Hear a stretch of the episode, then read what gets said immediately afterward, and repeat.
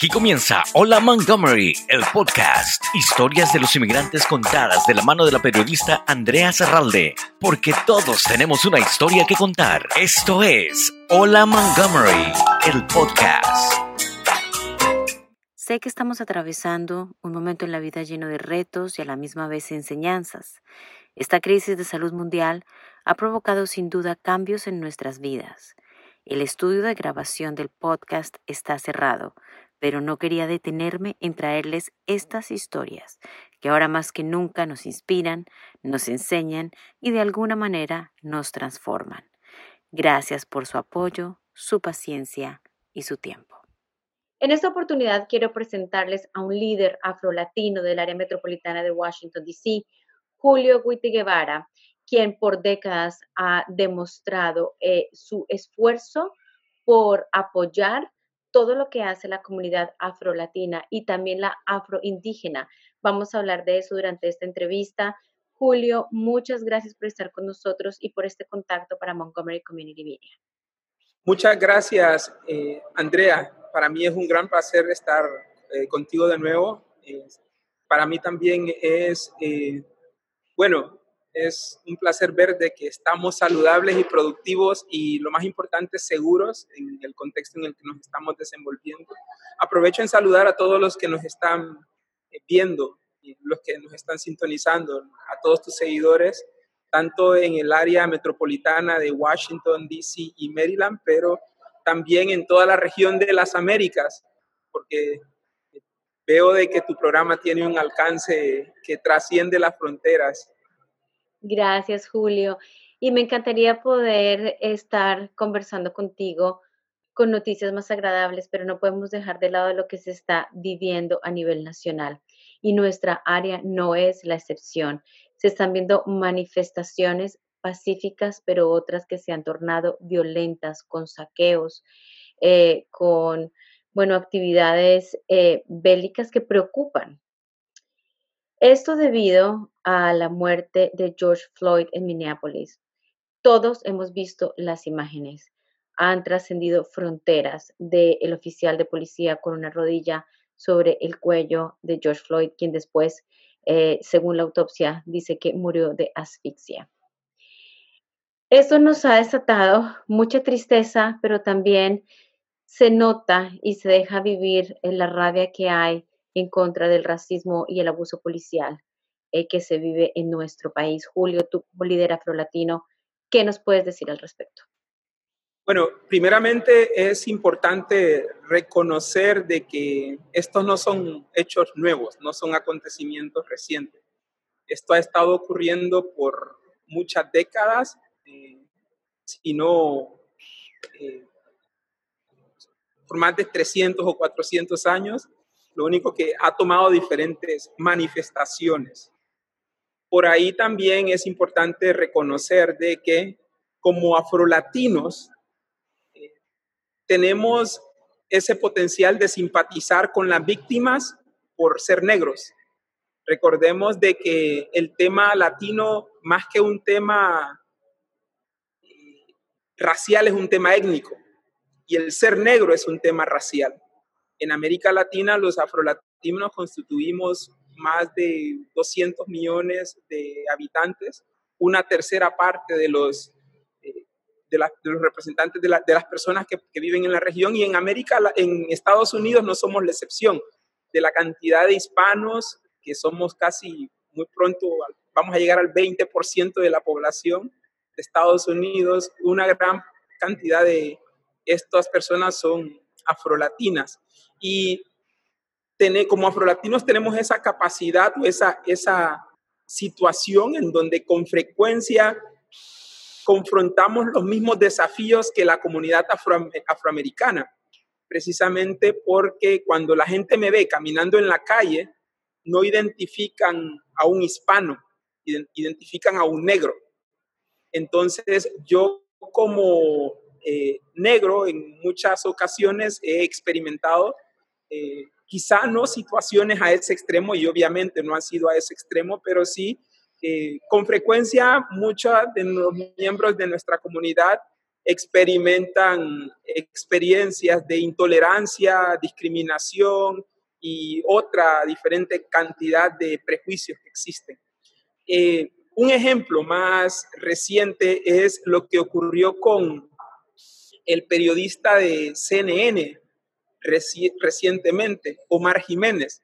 Omar Jiménez es un afrolatino, afrocolombiano que vive en Estados Unidos, dándole cobertura a la crisis en Minneapolis y mientras se desempeñaba en su labor como periodista, la policía lo detuvo. A pesar de que estaba grabando, a pesar de que mostró sus credenciales periodísticas, eh, simplemente se le identificó como un negro más del grupo y fue hasta 90 minutos después en, una situación en la que tuvo que intervenir el gobernador que eh, lo dejaron en libertad. Pero eh, yo creo que ese es un ejemplo tangible, el caso de Omar. Omar tenía esa ventaja de que es periodista pero imagínate si él no lo fuera. Y no es periodista, es un periodista para un medio de comunicación muy influyente. Ahora, eh, no todos gozamos, o la gran mayoría de los ciudadanos no, no gozan de esas eh, salvaguardas que tienen los periodistas. Ahora, si le sumamos a eso el hecho de que muchas de las personas o muchos de los, de los manifestantes han estado en, han venido de una situación de frustración como consecuencia de la pandemia. Una de las diferencias que identificamos ahora con relación a las otras muertes es que se está, se está grabando, casi todo se está grabando. Entonces tenemos no solo las grabaciones de las cámaras que identificamos en los diferentes establecimientos, tenemos también las cámaras que utilizan los mismos policías y también tenemos las cámaras que utilizan los eh, ciudadanos ordinarios. Entonces, esto ha facilitado el hecho de que la gente que durante la pandemia ha estado en casa absorba la información, los niveles de crueldad, eh, los niveles de intolerancia con la cual fue, eh, perdió la vida George Floyd. Ahora, en, en, en América Latina también ocurre, en el Caribe también ocurre. La ventaja que, tenemos los que vivimos en Estados Unidos es que tenemos esa primera enmienda de la Constitución de los Estados Unidos que garantiza la libertad de prensa y la libertad de expresión. Y esa, esa se ha constituido la herramienta que permite a Estados Unidos reinventarse de nuevo y crear movimientos sociales como los que estamos observando a nivel internacional, porque ya trascendió las fronteras de Estados Unidos.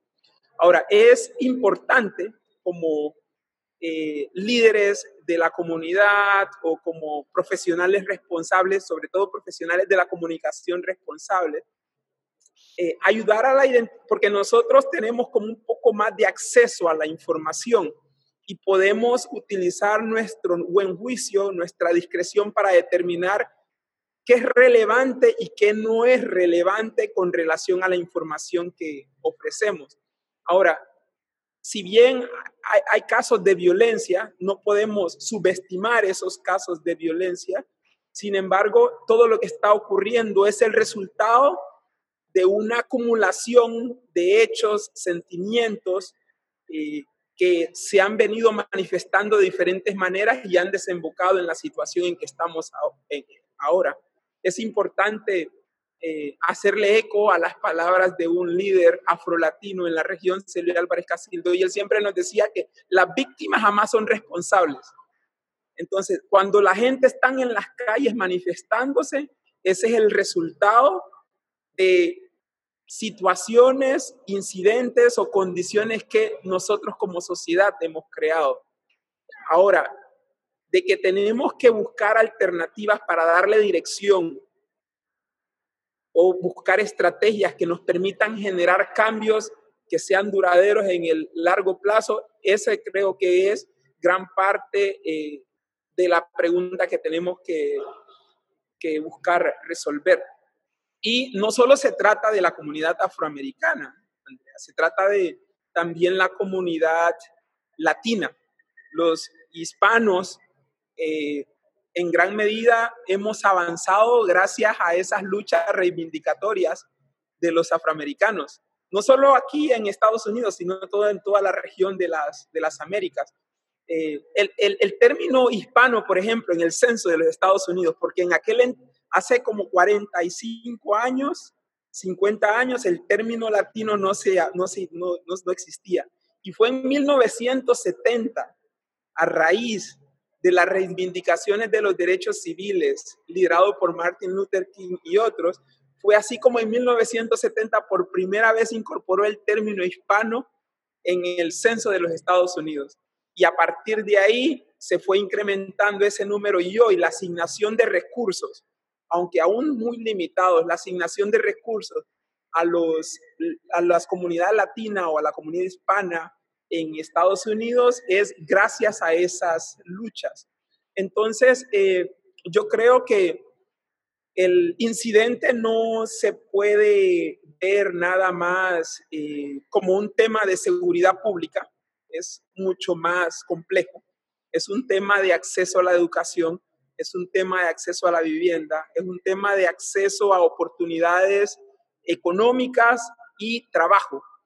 Yo creo que en la medida de que podamos ir eh, abordando esos temas de manera comprensiva o de manera eh, programática y consistente, en esa medida vamos a reducir los índices de desigualdad social que, que han desembocado y probablemente van a continuar desembocando en los movimientos sociales que actualmente estamos eh, oficial porque esto también ocurra en América Latina, sobre todo ahora que con la pandemia hemos retrocedido significativamente. El acceso a información en gran medida está determinado por el acceso a otros servicios básicos como, como electricidad y tecnología y mientras en las sociedades o comunidades más desarrolladas se está dando ese aceleramiento en, materia de educación, en materia de colección de datos, en materia de, inteligencia artificial, en nuestras comunidades hemos retrocedido tal vez 50 años, porque eh, en gran parte de los recursos que teníamos, imagínate, en el caso de muchos de los países latinoamericanos y caribeños, las remesas constituyen casi el 50-60% del, del, del, Producto Interno Bruto. Y las remesas se redujeron en ese porcentaje, hasta el 70% en algunos países caribeños, como, como, como que, que, dependen del turismo significativamente, además del el tema de las remesas. Pero eh, yo creo que podemos sacarle ventaja a esta lamentable situación para eh, crear mejores estadios de desarrollo, no solo para la comunidad afroamericana, sino también para la comunidad latina. Julio, y es que como tú lo mencionas, estamos en medio de una pandemia donde los gobiernos han dicho la importancia del distanciamiento social y en estas manifestaciones lo que menos vemos es el distanciamiento social. Ahí se ve demostrado la rabia que hay eh, y estos sentimientos que salen a flote de una manifestación en contra del racismo y de la, y de la, falta de, de, apoyo por parte de los gobiernos en contra de, los, de la comunidad afroamericana. Como dices tú, es importante que haya una lucha con dirección. Hay personas que se aprovechan de esta situación para hacer saqueos y robos. ¿Qué nos puedes decir al respecto?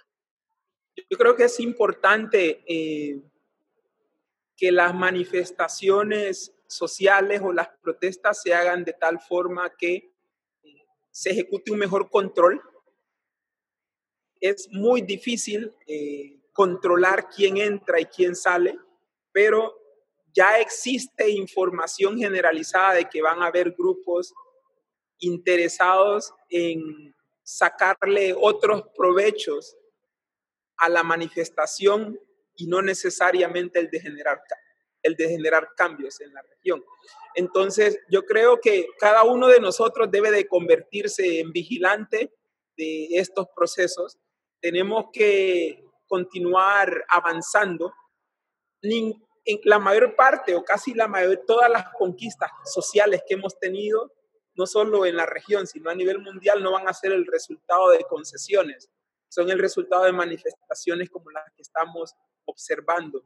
Ahora, eh, siempre van a haber incidentes. Es como en, el tema económico o financiero, cuando sos dueño de, negocio, siempre dejas un 10% cuando haces la contabilidad para pérdidas o un 7%. Traducido al ambiente de las manifestaciones en que nos estamos desenvolviendo, siempre hay que también considerar de que van a haber esos elementos de distorsión sin embargo, creo que todos tenemos una responsabilidad primaria y la primera responsabilidad es eh, la salud. Creo que debemos de ser razonables y saber de que de nada sirve manifestarse si no vamos a estar con vida. Existe un potencial de que haya una segunda ola de la pandemia y todavía no tenemos vacunas que nos garanticen resultados eh, en el corto plazo. la mayor parte de los expertos han confirmado que por lo menos van a ser dos años para tener algo confiable, verificable, medible y nada nos está garantizando que puede ser más tiempo. Entonces, cuando vamos a una manifestación tenemos que pensar en eso, tenemos que pensar en en el impacto inmediato, pero también el impacto a mediano y largo plazo. Y si queremos gozar de los beneficios de esas manifestaciones, tenemos que hacerlo responsablemente. De lo contrario, eh, el, el remedio va a ser peor que la enfermedad. Yo creo que ese es un dicho popular que utilizamos en América Latina. Y yo creo que también es importante no ver estos casos en aislamiento yo creo que eh, es importante crear liderazgo, crear estructura, crear, crear dirección, crear estrategia, no solo para los próximos meses, años, sino para todas las futuras generaciones, porque existe un gran potencial también, Andrea, y este punto es muy importante, de que la discriminación se vuelva más sofisticada. En, el pasado hemos sentido que hemos obtenido algunas conquistas, por ejemplo, la segregación, ya eh, encontrar lugares donde no entran los negros por una ley existente ya no se encuentran. Pero cuando revisamos los datos estadísticos en Estados Unidos, en México, en Brasil, en Cuba, en eh, Venezuela, en Colombia, no excepción, los negros estamos eh, con los índices de, de inequidad y de pobreza más altos, asimismo como los indígenas. Y como miembro de la comunidad garífuna, que es una comunidad indígena, además de ser una comunidad negra, también simpatizo con ese segmento de la población. Y no es casualidad de que países como Perú, Ecuador, que tienen eh, población indígena muy suficiente, la población es afrodescendiente, estén también experimentando los más grandes, eh, la mayor cantidad de casos con la pandemia. Y yo creo que eh, todos tenemos una responsabilidad compartida, pero además de ser compartida, esa, esa responsabilidad debe ser diferenciada. Mientras hablamos, se, van se están asignando recursos para mitigar la pandemia, para mitigar la crisis eh, que ha ocurrido como consecuencia de la muerte de George Floyd. Y yo creo que es importante que busquemos siempre o tomemos en cuenta la necesidad de crear movimientos de integración, porque si estás en Estados Unidos y estás en un salón, por ejemplo en Washington, D.C., ¿verdad? En donde el 50%, casi 45, 50% de la población es afroamericana. Si estás en un salón y no hay un negro, a veces inconsciente o conscientemente podemos estar ayudando a perpetuar perjuicios o prácticas de discriminación.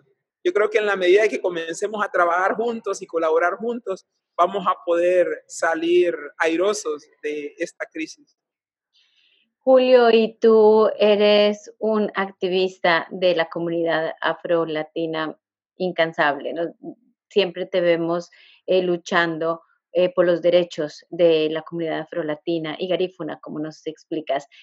Háblanos un poco de tu misión, háblanos de SUDEC, la organización que tú presides, de dónde nació la idea y a qué se dedica.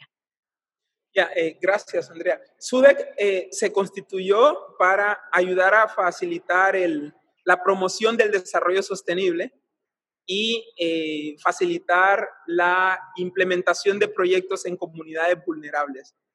Y en, en Washington, D.C., que es donde hemos estado operando, hemos estado trabajando tesoneramente en crear alianzas estratégicas con, eh, más que con gobiernos centrales, municipalidades y líderes comunitarios, porque creemos que es importante eh, trabajar con nuestras comunidades en proyectos de desarrollo, eh, pero aún más importante, crear institucionalidad porque yo creo que para poder salir de cualquier crisis, ya sea de salud o ya sea de seguridad pública, tenemos que tener instituciones que puedan ser sostenibles en el tiempo. Con ese proceso fue que eh, se creó SUDEC. SUDEC eh, significa Desarrollo Sostenible y Cambio Climático. Y en los últimos eh, dos meses, en las últimas, digamos, cuatro semanas hemos estado trabajando en, número uno, medir el impacto de la pandemia con las herramientas que existen, que son muy limitadas. Eh, un tema interesante es que, que no toma mucho tiempo encontrar es que en el área de la salud, la infraestructura hospitalaria que existe más deficiente es en las comunidades negras. Y no solo es aquí en Estados Unidos, sino también en América Latina. Pero también encontramos muy escasamente instituciones que colectaran información estadística tomando en cuenta aspectos raciales y étnicos. Yo creo que los programas van a tener programas de desarrollo económico en el área de salud, vivienda, eh, educación, seguridad pública, van a tener impacto en la medida de que las instituciones comiencen a, número uno, hablar de, temas de discriminación, pero número dos, eh, colectar información estadística que nos va a poder crear, ayudar a crear proyectos que son específicos, medibles y que de alguna manera puedan eh, de alguna, monitorearse con facilidad. Yo creo que esa es una de las más grandes deficiencias que hemos encontrado en este proceso.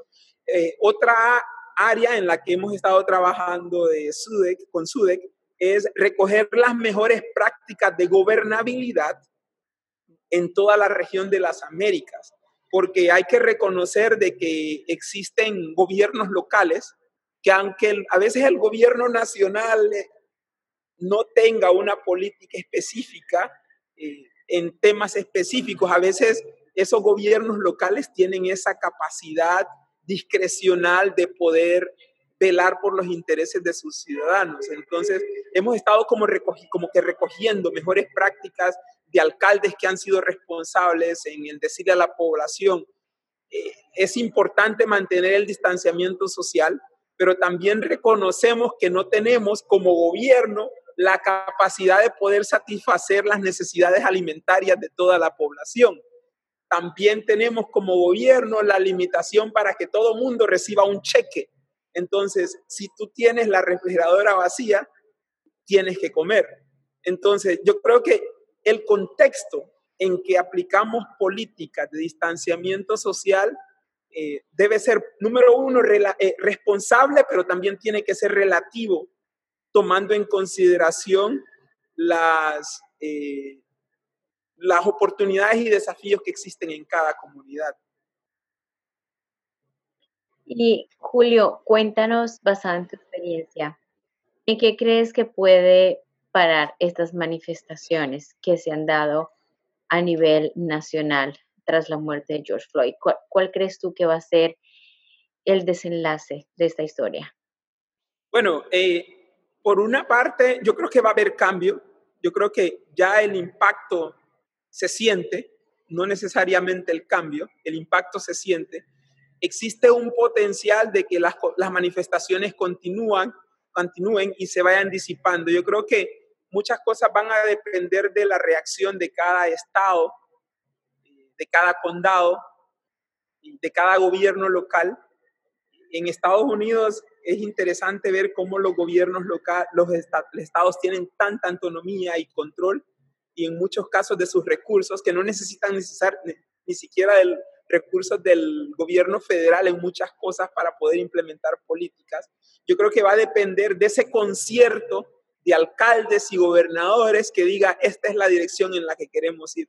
Y a partir de ahí comenzar a construir de abajo para arriba y no necesariamente de arriba para abajo, porque lo que se construye de arriba para abajo generalmente no es sostenible. Yo creo que va a depender en, eso. Existe la esperanza de que en las próximas, eh, ya, los, ya en Washington, D.C. esta semana comenzamos la etapa 1 de las órdenes de, de restricción para salir.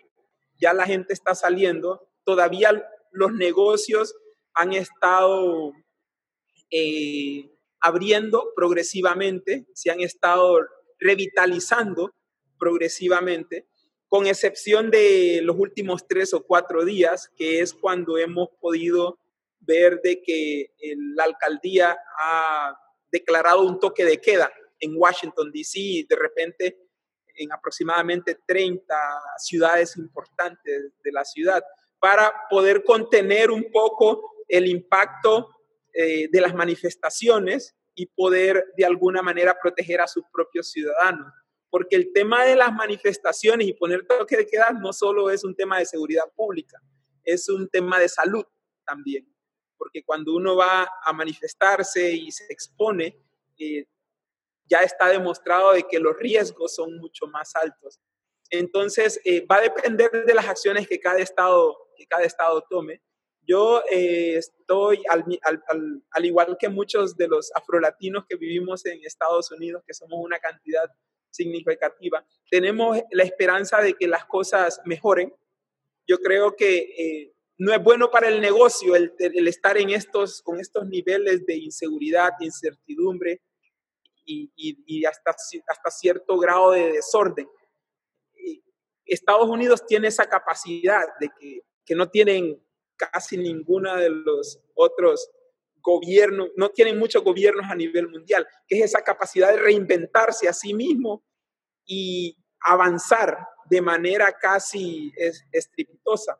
Y eso es precisamente por la fortaleza que existe en los gobiernos locales autónomos que rápidamente, ahora sobre todo con la tecnología, se pueden poner en concierto con los gobiernos estatales y al final tener un gobierno federal de liderazgo que le mande al mundo un mensaje y que ayude a garantizar de que los índices de inequidad y de pobreza se reduzcan que reduzcamos o, eh, los gases que afectan la capa de ozono, que han estado afectando significativamente eh, el mundo y eh, que ha sido una de las cosas positivas de la pandemia, ¿verdad? Que se logró reducir significativamente los, los gases que afectan la capa de ozono y en el tema de cambio climático han habido indicadores positivos.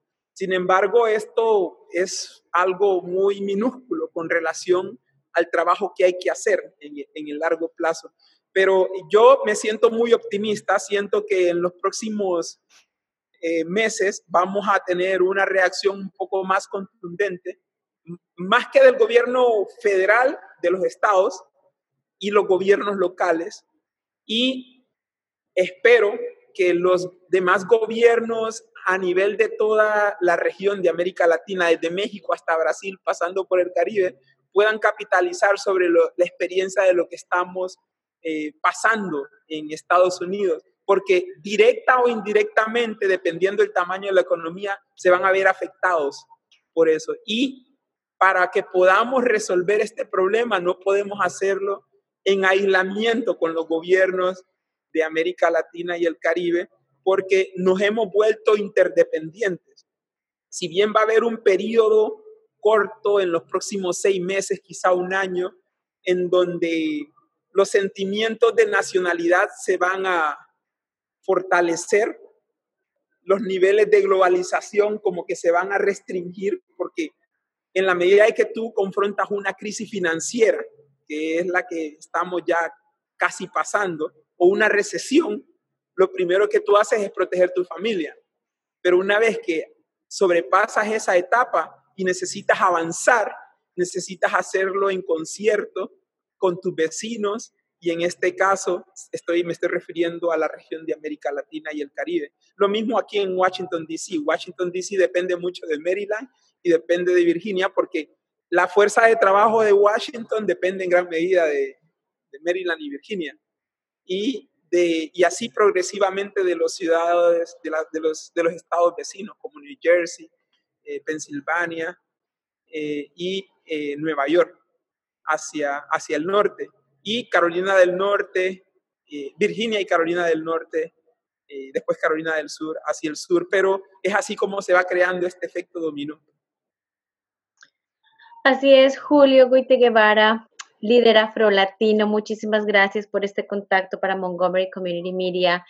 Como lo mencionamos durante esta conversación, a pesar de la pandemia, de que debemos mantener distanciamiento social, cuidar nuestra salud y procurar quedarnos en casa. Hay miles de personas manifestando en las calles debido a la muerte de George Floyd, que ha una vez más resaltado el racismo que se vive y la fuerza policial, que a veces sobrepasa los límites y en este caso, bueno, dejó sin vida a George Floyd. De ahí las manifestaciones que seguimos viendo y como tú lo mencionas, esperamos que tomen dirección para que definitivamente dejen huella. Gracias, Julio, por este contacto. Muchas gracias, Andrea, y feliz día y eh, que sigas eh, saludable y productiva. Gracias, lo mismo y bueno, ahora esto es lo que importa mucho y más que nunca que mantengamos buena salud. Gracias, lo mismo para ti y los tuyos. Gracias por su preferencia. Hola Montgomery, el podcast. Entrevistas diferentes que cuentan las historias de los inmigrantes. Conducido por Andrea Zarralde, quien invita a los protagonistas a contar sus historias. Una producción de Montgomery Community Media.